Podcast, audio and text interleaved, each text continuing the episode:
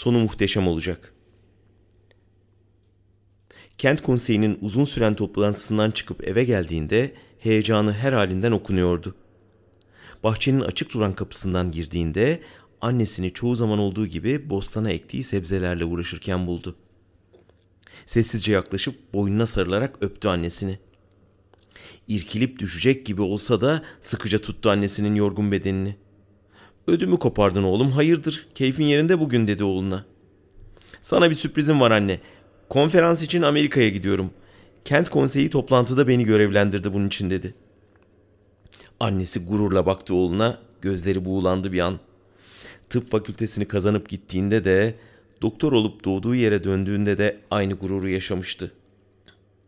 Ona hamileyken öldürmüşlerdi kocasını. Acılarla, zulümle geçen yılların sonunda düze çıkmışlar, her şeyin çok daha güzel olduğu dönemler yaşamaya başlamışlardı. Oğlu okul çağına geldiğinde artık kendi ana dillerinde eğitim yapan okulları vardı. Mahalle meclisleri ve kent konseyinin aldığı kararlarla açılan okullarda kendisi bile geç de olsa okuma yazma öğrenmişti. Dicle'nin kenarındaki bu kadim kentte tarıma ağırlık verilmiş, tarımla uğraşmak isteyen herkese yeterince toprak dağıtılmıştı. Dicle'nin suyu kanallarla bütün tarlaları ve bostanları sulamaya başlamıştı. Mahalle meclislerinin her biri kendi kooperatiflerini kurmuş, ürettikleri bütün ürünleri kooperatifler aracılığıyla hem birbirlerine hem de bütün bölgeye satmaya başlamışlardı. Hayvancılık, el sanatları ve turizmde kooperatiflerin desteğiyle gelişmiş, birkaç yıl içinde kendine yetecek kadar güçlenmişti kasabaları. Yıl be yıl daha fazla kendi ayaklarının üstünde durabilmenin haklı gururunu yaşıyorlardı. Yolsuzluk, rüşvet, hırsızlık, uyuşturucu, fuhuş gibi geçmişin bütün kötü mirasını yok edebilmek için tam anlamıyla bir toplumsal seferberlik başlatılmış, önemli başarılar elde edilmişti. Yeni yetişen neslin hem ahlaki hem de politik değerler kazanması için bütün halk el ele vermiş, meclislerinde yeni kararlar almış ve hayata geçirmişlerdi. Eski alışkanlıkları ortadan kaldırmanın zorluğunu bilerek sabırla, ilmek ilmek örmüşlerdi yeni yaşamlarını. İşsizlik ve yoksulluk neredeyse bitme noktasına gelmişti. Toplumsal ekonominin olabildiğince demokratik bir modelini uygulamaya çalışmışlar, engellere ve zorluklara rağmen 21. yüzyılın ilk yarısında bütün dünyaya örnek olabilecek bir model inşa etmeyi başarmışlardı.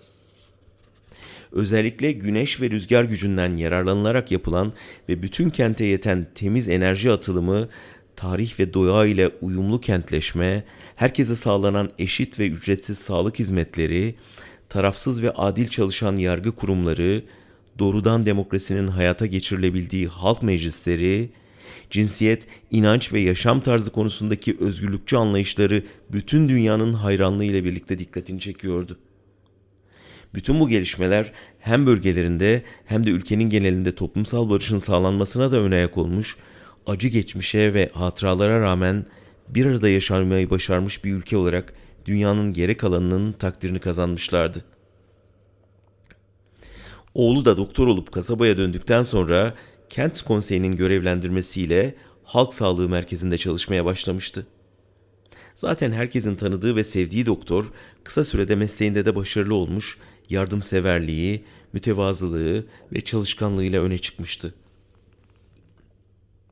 Her yıl yapılan kent konseyi seçimlerinde önce meclis üyesi, arkasından da meclis eş sözcüsü seçilmişti. Bu göreviyle birlikte doktorluğu da şevkle ve büyük heyecanla yürütüyordu. Hiç görmediği babasına ve amcasına layık olma bilinciyle büyümüştü. Şimdi de bunu hayata geçirme fırsatı bulmuş olmanın mutluluğunu yaşıyordu.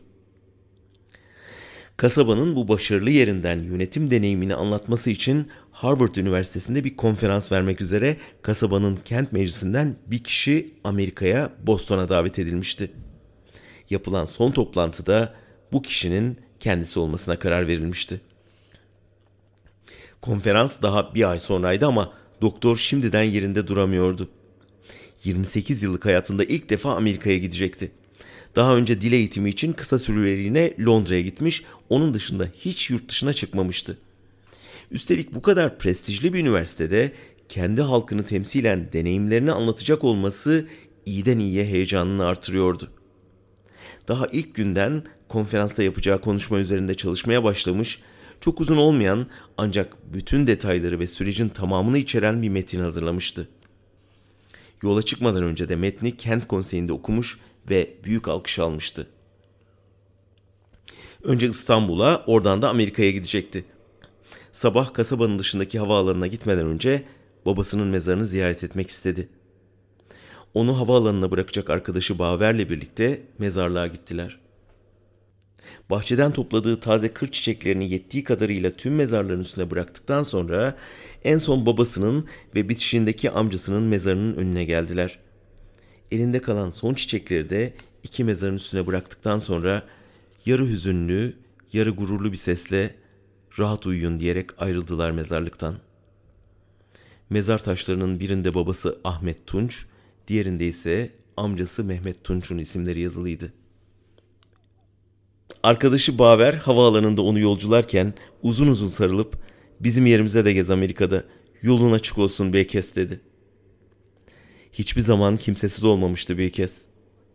Halkın evladı olarak büyümüş, ismiyle tezat oluşturacak kadar çok sevilmişti hep. Doktor Beykes geride kaldığı arkadaşına el sallarken Cizre'nin yakıcı sıcağını hissettirecek güneş iyice tepeye yükselmiş, yeni yaşamın yeni bir günü çoktan başlamıştı Dicle'nin kenarında.''